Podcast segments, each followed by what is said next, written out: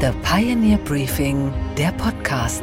Einen schönen guten Morgen allerseits. Mein Name ist Gabor Steingart und wir starten jetzt gemeinsam in diesen neuen Tag. Heute ist Mittwoch, der 31. Januar. Nur Patex klebt wie Patex. Klebt zusammen, was zusammengehört. Vielleicht war ja ein alter Patex-Werbespot der Ideengeber für die letzte Generation und ihre Protestform, sich auf der Straße einfach festzukleben. Klebt zusammen, was zusammengehört. Allerdings hier gehörte aus meiner Sicht so gar nichts zusammen. Menschen gehören nicht auf Straßen geklebt und schon gar nicht zur Rush-Hour, zum Ärgernis von tausenden Pendlern und Autofahrern. Die Reaktionen darauf fielen dann auch wenig überraschend, oft sehr drastisch aus. Verpiss dich! Verpiss dich! Hallo, Alter! Und du bleibst da! Bleib dort! Welche Rechte nehmt ihr euch denn hier raus? Die Klimakleber, wie sie schnell im Volksmund hießen, blockierten am 24. Januar 2022 in Berlin erstmals einige Autobahnanschlussstellen. Ihr zentrales Argument, ich möchte nicht weiter auf der Straße sitzen. Ich habe jedes Mal super dolle Angst.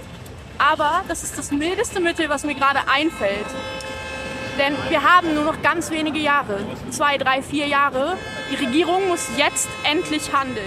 Aber nicht nur Autofahrern, wie eben schon gehört, platzte auf der Kragen. Auch bei der Politik stieß die ganze Veranstaltung auf Unverständnis. Christian Lindner beispielsweise kam wegen einer solchen Straßenkleberblockade im vergangenen September zu spät zu unserer Pioneer My Way Konferenz und er war richtig sauer.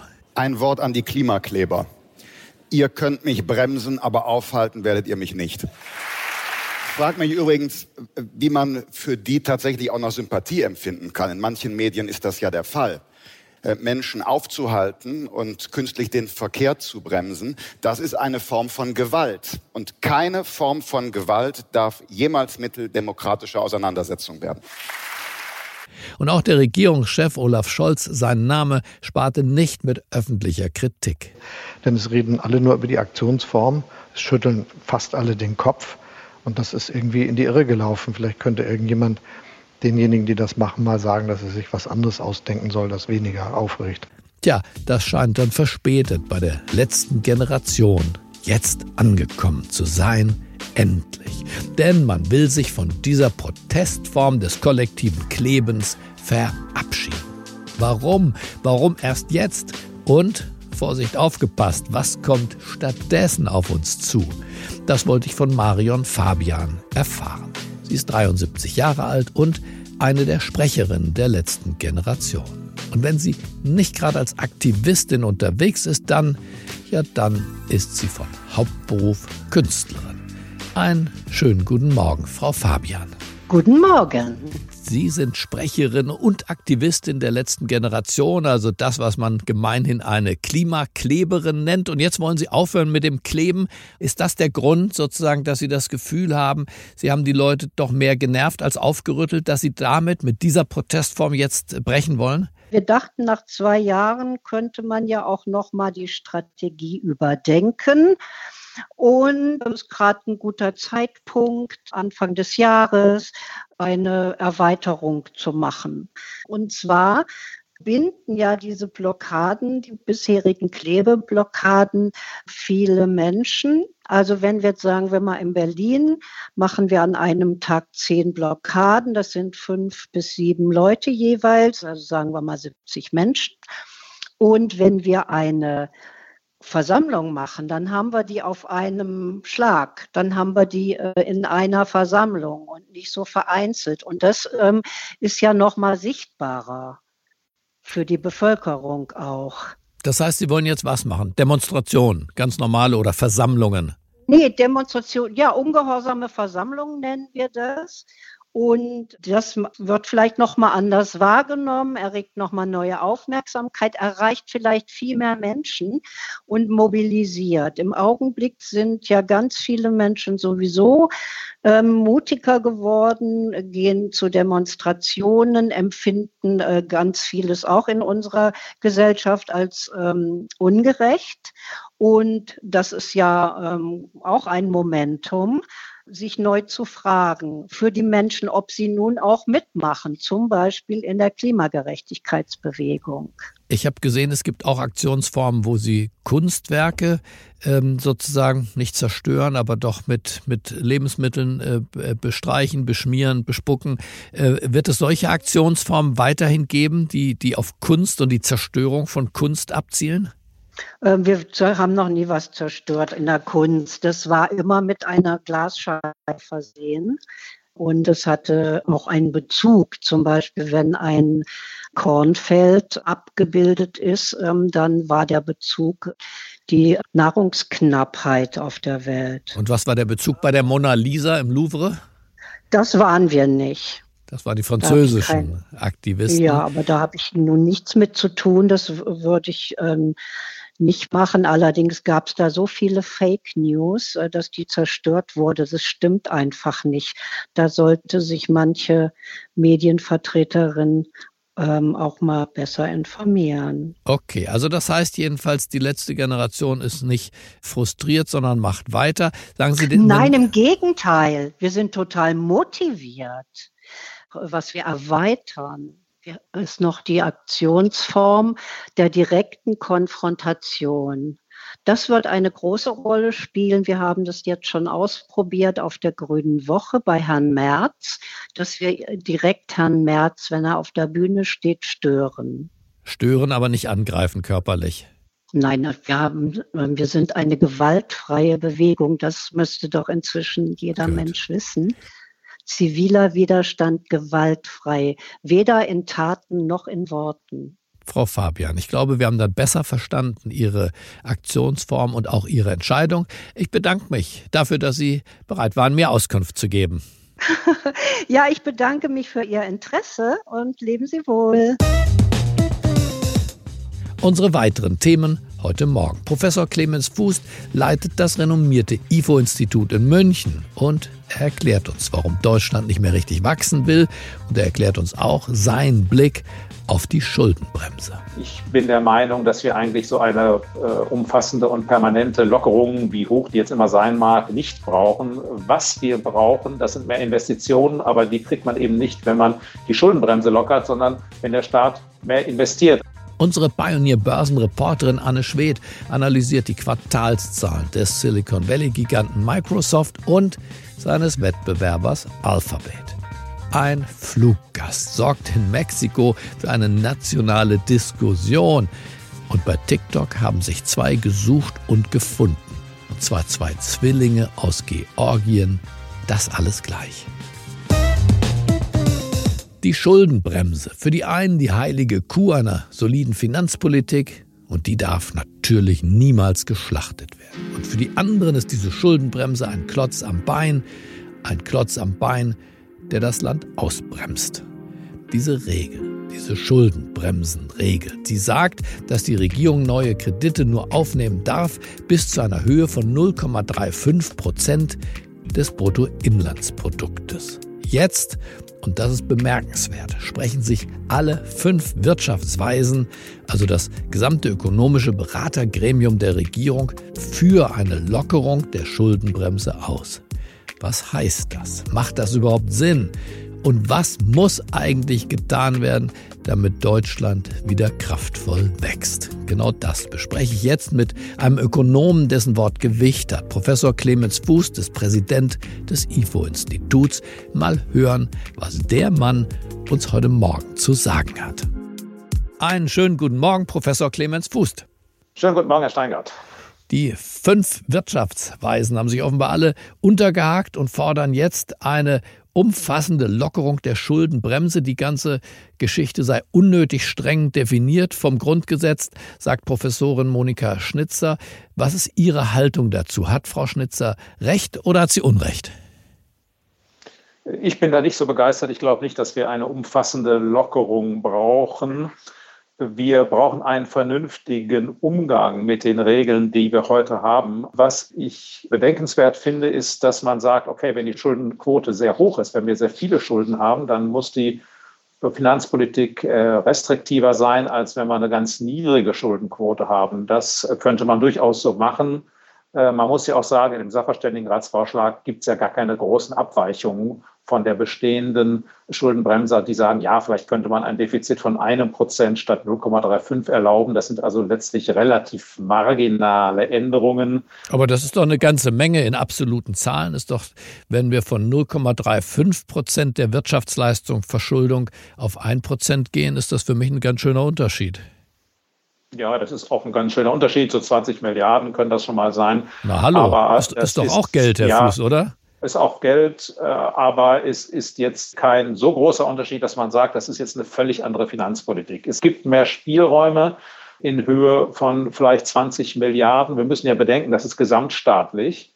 Häufig sind ja Defizite auch schon mal 2, 3, 4 Prozent, also statt 0,351 äh, ist eine Erhöhung. Aber äh, Sie haben gesagt, na ja, so ein bisschen lockern Umfassend lockern, sagt Frau Schnitzer. Umfassend lockern. Äh, und was mich verwundert, ist, dass alle fünf in die gleiche Richtung marschieren, dass jetzt alle die Leinen losmachen wollen. Ist das äh, eine gute Entwicklung aus Ihrer Sicht? Naja, also ein Prozent ist noch nicht die Leinen losmachen. Das ist auch nicht wirklich eine umfassende Lockerung, würde ich sagen. Und wahrscheinlich war das so, dass diejenigen im Rat, die da eher an der Schuldenbremse festhalten wollen, wie zum Beispiel Frau Grimm, die haben dann wahrscheinlich gesagt, also Leute, ich mache hier nur mit, wenn wir es nicht übertreiben mit der Lockerung. Das ist also eine kleine Lockerung. Äh, die sagen auch noch, na ja, wenn man in einem Jahr Notlage erklärt, dann muss man im darauf folgenden Jahr auch noch Schulden machen dürfen. Das sind alles Sachen, über die man reden kann, aber die ändern im Grundsatz nicht viel. Ob die Richtung stimmt, da äh, kann man skeptisch sein. Äh, ich bin der Meinung, dass wir eigentlich so eine äh, umfassende und permanente Lockerung, wie hoch die jetzt immer sein mag, nicht brauchen. Was wir brauchen, das sind mehr Investitionen, aber die kriegt man eben nicht, wenn man die Schuldenbremse lockert, sondern wenn der Staat mehr investiert. Also man müsste das eine mit dem anderen verbinden und äh, nach meinem Geschmack nicht mit einer Reform der Schuldenbremse, sondern mit einem Sondervermögen. Das könnte man ja heute machen. Man braucht dann nur eine Zweidrittelmehrheit. Und das finde ich auch ganz gut, äh, denn die sorgt vielleicht dann dafür, dass wirklich äh, mit den Schulden auch mehr investiert wird und nicht nur mehr konsumiert. Aber das Grundgesetz und diejenigen, die diese Schuldenbremse auch mit Zweidrittelmehrheit damals verankert haben, wollten ja die ganze Laufrichtung der Politik verändern. Sie wollten eben nicht, dass auf Kosten nachwachsender Generationen, die gar nicht mehr geboren werden, die Schulden gemacht werden, sondern wollten die Politik ja zur Disziplin anhalten. Dieser Geist scheint jetzt äh, sozusagen übergreifend als, als Frevel zu gelten. Wir haben kürzlich am IFO eine Umfrage dazu gemacht und da kam raus, die Hälfte der Ökonomen in Deutschland, äh, derjenigen zumindest, die an der Umfrage teilgenommen haben, wollen an der Schuldenbremse festhalten. Wir haben aber gleichzeitig schon das Thema der öffentlichen Investitionen und der privaten Investitionen. Wir sind jetzt in einer Wirtschaftslage in Deutschland, in der wir von beidem mehr brauchen. Äh, jetzt wäre es idealerweise so, dass man dafür den Konsum einschränkt, zumindest anteilig, bevor man neue Schulden beschließt, dann vielleicht in zweiter Linie auch neue Schulden. Äh, dazu ist die Politik nicht bereit und darum geht es. Diejenigen, die den sagen, Staatskonsum, nicht den privaten Konsum, sondern den Staatskonsum meinen Sie? Ja, damit aber auch den privaten Konsum. Also das, was heißt konsumtive Ausgaben? Das heißt zum Beispiel Sozialausgaben, das heißt Zuschuss zur Rentenversicherung. Das heißt natürlich auch öffentlich Bedienstete. Ähm, aber da muss man natürlich schon auch beachten, dass in vielen öffentlichen Bereichen es ja auch schwer ist, Leute zu bekommen. Also was man da einsparen kann, äh, darüber muss man diskutieren. Äh, man könnte im Prinzip auch Steuern erhöhen, nur dann würde das sowieso schon nicht vorhandene Wachstum noch kleiner das ist wahrscheinlich auch nicht der richtige Weg. Aber wenn das mit den Schulden für das Wirtschaftswachstum und die Investitionen so vorteilhaft wäre, dann müsste Deutschland boomen. Wir haben eine Rekordverschuldung, wir haben eine Rekordschuldenaufnahme auch netto gehabt in den vergangenen Jahren und dennoch äh, schrumpfen wir als eine der wenigen entwickelten Volkswirtschaften in 23 und Sie selber, Ihr Institut hat gerade erst reduziert. Ein mini-mickriges Wachstum für 24 ist jetzt in Aussicht gestellt von 0,7 Prozent. Warum Warum, warum läuft unsere Wirtschaft so unrund? Ich denke, wir haben eine Mischung von kurzfristigen Faktoren. Man muss fairerweise sagen, wir sind durch zwei schwere Krisen gegangen, die Corona-Pandemie und die Energiekrise infolge des russischen Überfalls auf die Ukraine. Und natürlich musste der Staat sich da auch verschulden, um das aufzufangen. Ähm, wir haben diese kurzfristigen Belastungen. Wir haben natürlich die Belastung durch den Zinsanstieg, aber das erklärt nicht alles, denn diese Lasten treffen ganz Europa. Und die ganze Welt, Herr Fuß, die ganze Welt kauft die Energie an den Weltenergiemärkten ein.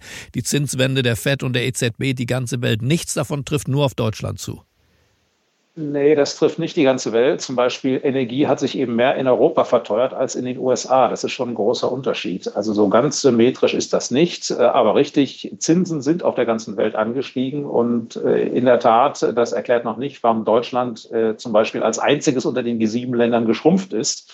Da gibt es andere Faktoren und die sind eher längerfristiger Natur. Wir haben ja schon länger Probleme in unserer wichtigsten Industrie, nämlich der Autoindustrie, die seit einigen Jahren schrumpft. Äh, das war auch keine Folge der Corona-Pandemie, sondern das hat eben begonnen mit dem Dieselskandal und ist natürlich auch angetrieben durch die Politik, die die Umstellung auf Elektroautos sehr, sehr stark vorantreibt. Das äh, ganz unabhängig davon, wie man diese Umstellung jetzt bewertet, trifft uns das einfach, weil unsere Stärken eben eher im Bereich des Verbrenners liegen. Wir haben eine schrumpfende Bevölkerung, wir haben eine sehr, sehr starke Regulierungs- und Bürokratielast.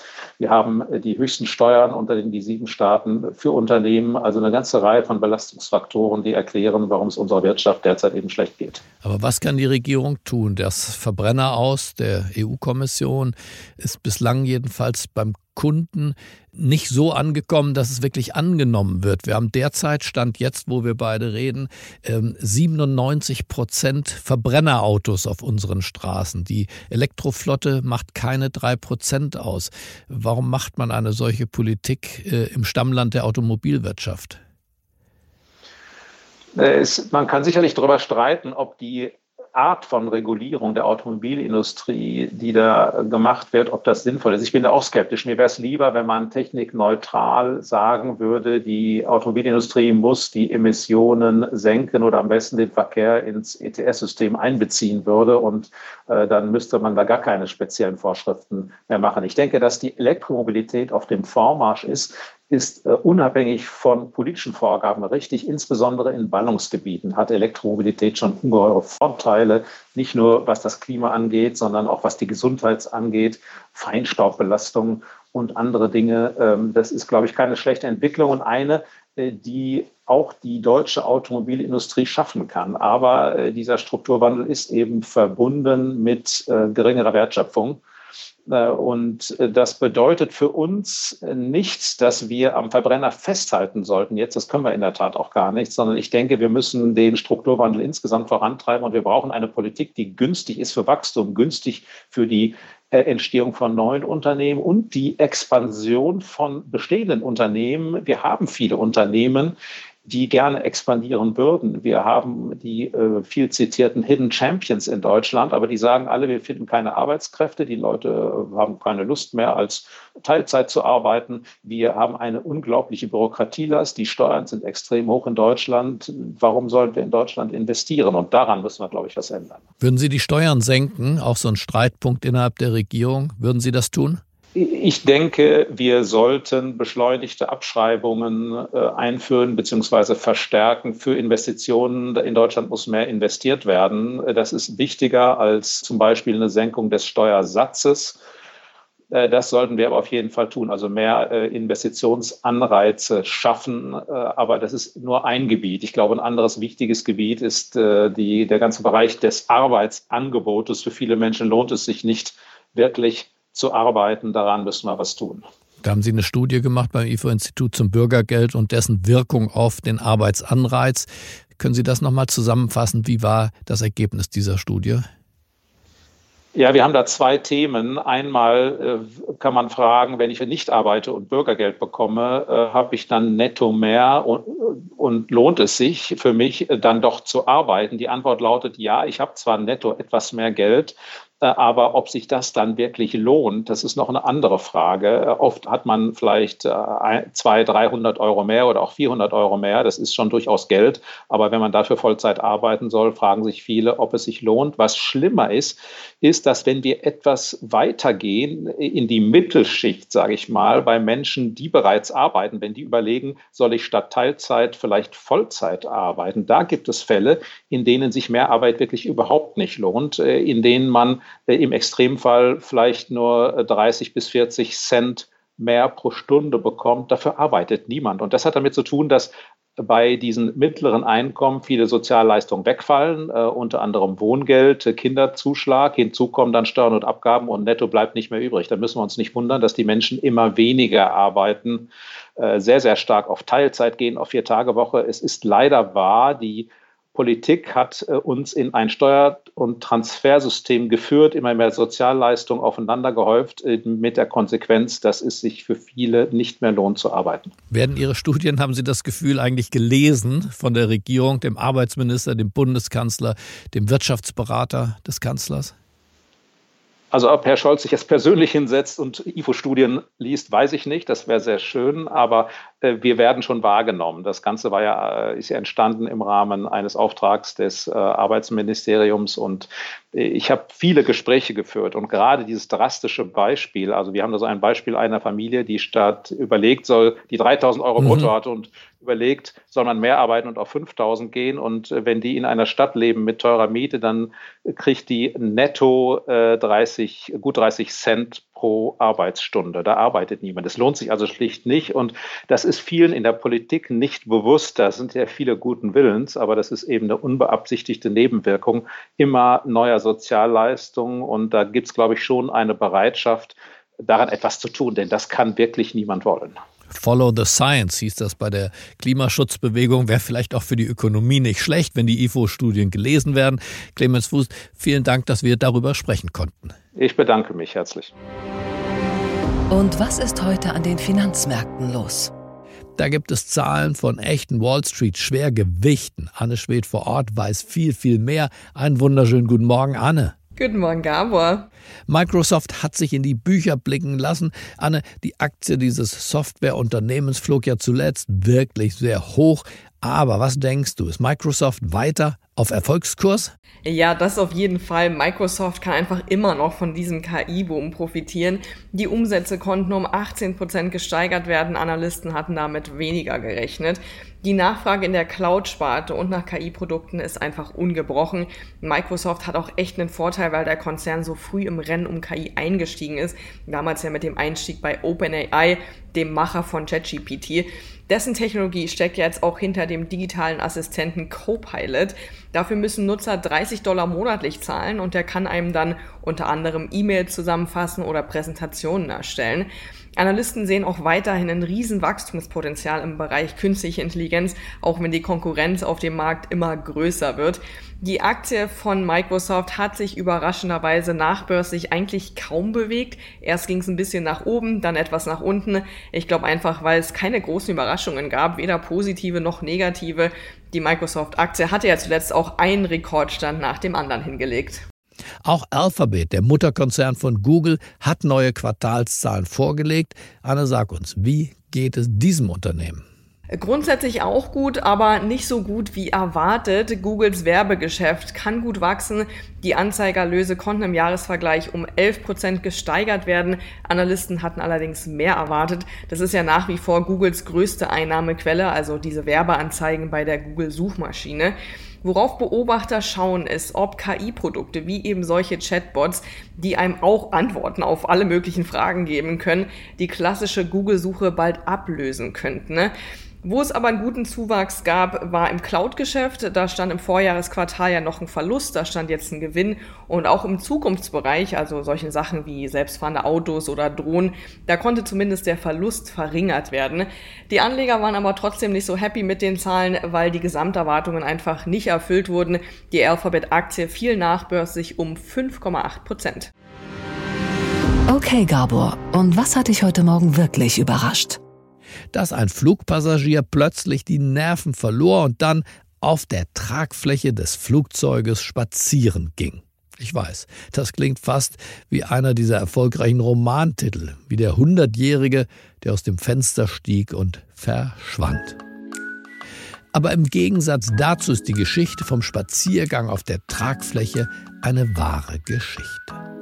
Alles der Reihe nach. Flug AM 672 von Mexico City nach Guatemala. Die Airline Aero Mexico. Die Maschine eine Boeing 737. Die Passagiere warten, dass es endlich losgeht. Sie warten, sie warten und sie warten. Vier Stunden insgesamt. Es ist heiß draußen. Die Temperaturen im Flugzeug steigen entsprechend an. Wasser für die Passagiere gibt es nicht. Die Klimaanlage funktioniert nicht. Die Luft wird knapp. Stickig die ganze Angelegenheit und dann passiert es. Einem Passagier ist es jetzt genug. Er nimmt das Ding in die eigene Hand, öffnet den Notausgang und läuft auf dem Flugzeugflügel herum. Endlich Frischluft. Die anderen Fluggäste, die von der Airline so ungastlich behandelt wurden, auch sie bekommen endlich wieder frische Luft. Das ist die gute Nachricht. Die schlechte, das Flugzeug kann jetzt erst recht nicht mehr starten. Tumult bricht aus.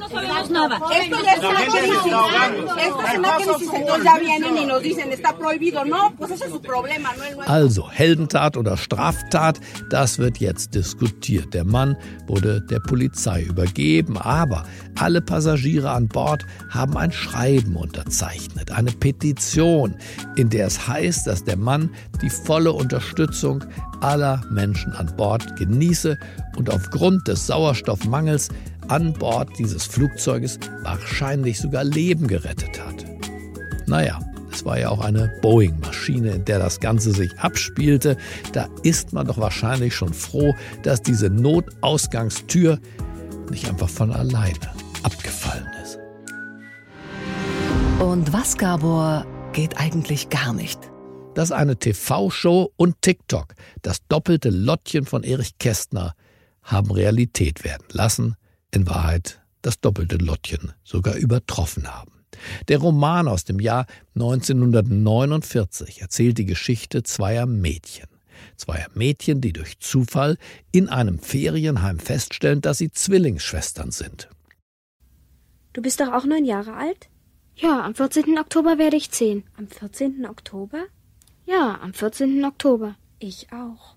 Und, und wo bist du geboren? In Linz an der Donau. Ich auch. So wie hier im Hörspiel der Deutschen Grammophon nehmen Lotte und Luise ab jetzt die Dinge selbst in die Hand. Genauso wie Arno und Ami. Die reale Geschichte der beiden in Georgien geborenen Mädchen Arno und Ami klingt wie eine Adaption von Erich Kästner, das doppelte Lottchen 2.0. Denn die beiden wurden direkt nach der Geburt von der Mutter getrennt und illegal an kinderlose Eltern in Georgien verkauft. Der Mutter im Wochenbett wurde erzählt, ihre Kinder seien bei der Geburt gestorben. Die Zwillinge sind in verschiedenen Familien aufgewachsen, sie wussten nichts vom anderen. Vor ein paar Jahren dann sah Ami sich im Fernsehen eine Talentshow an und plötzlich trat da ein Mädchen auf, das genauso aussah wie sie. Everyone was calling my mom and is your daughter in the Georgians Got Talent? And why is why is she dancing with another name? What the hell is happening? Da gab es den ersten Verdacht, dass es eine Zwillingsschwester geben könnte. Und dann, vor einiger Zeit, postete Ami ein Video von sich auf TikTok, wie sie sich piercen lässt. Da gab es darunter schon wieder Kommentare. Hey, dich gibt's doch zweimal. Für Ami und Arno brauchte es dann kein Ferienheim in Seebühl, sondern einfach nur Social Media. Die beiden treffen sich schließlich, machen einen Gentest und stellen fest, wir sind tatsächlich Zwillinge. Gemeinsam mit einer BBC-Reporterin machen sie sich auf die Suche nach ihrer echten Mutter, die mittlerweile in Deutschland lebt. Die erste Begegnung nach 19 Jahren geht im Schluchzen unter.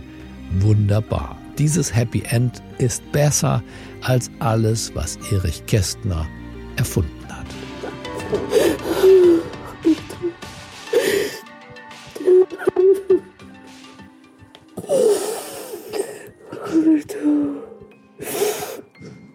Ciğeri. Oh.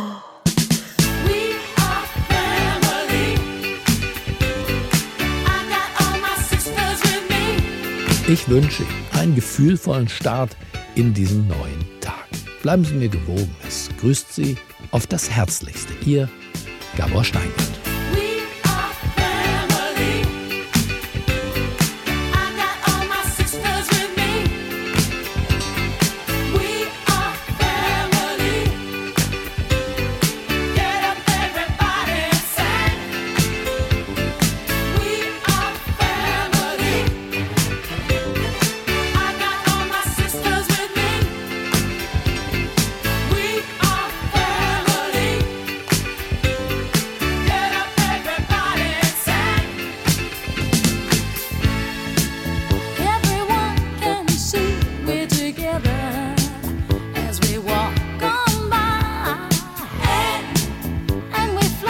Just like birds of a feather.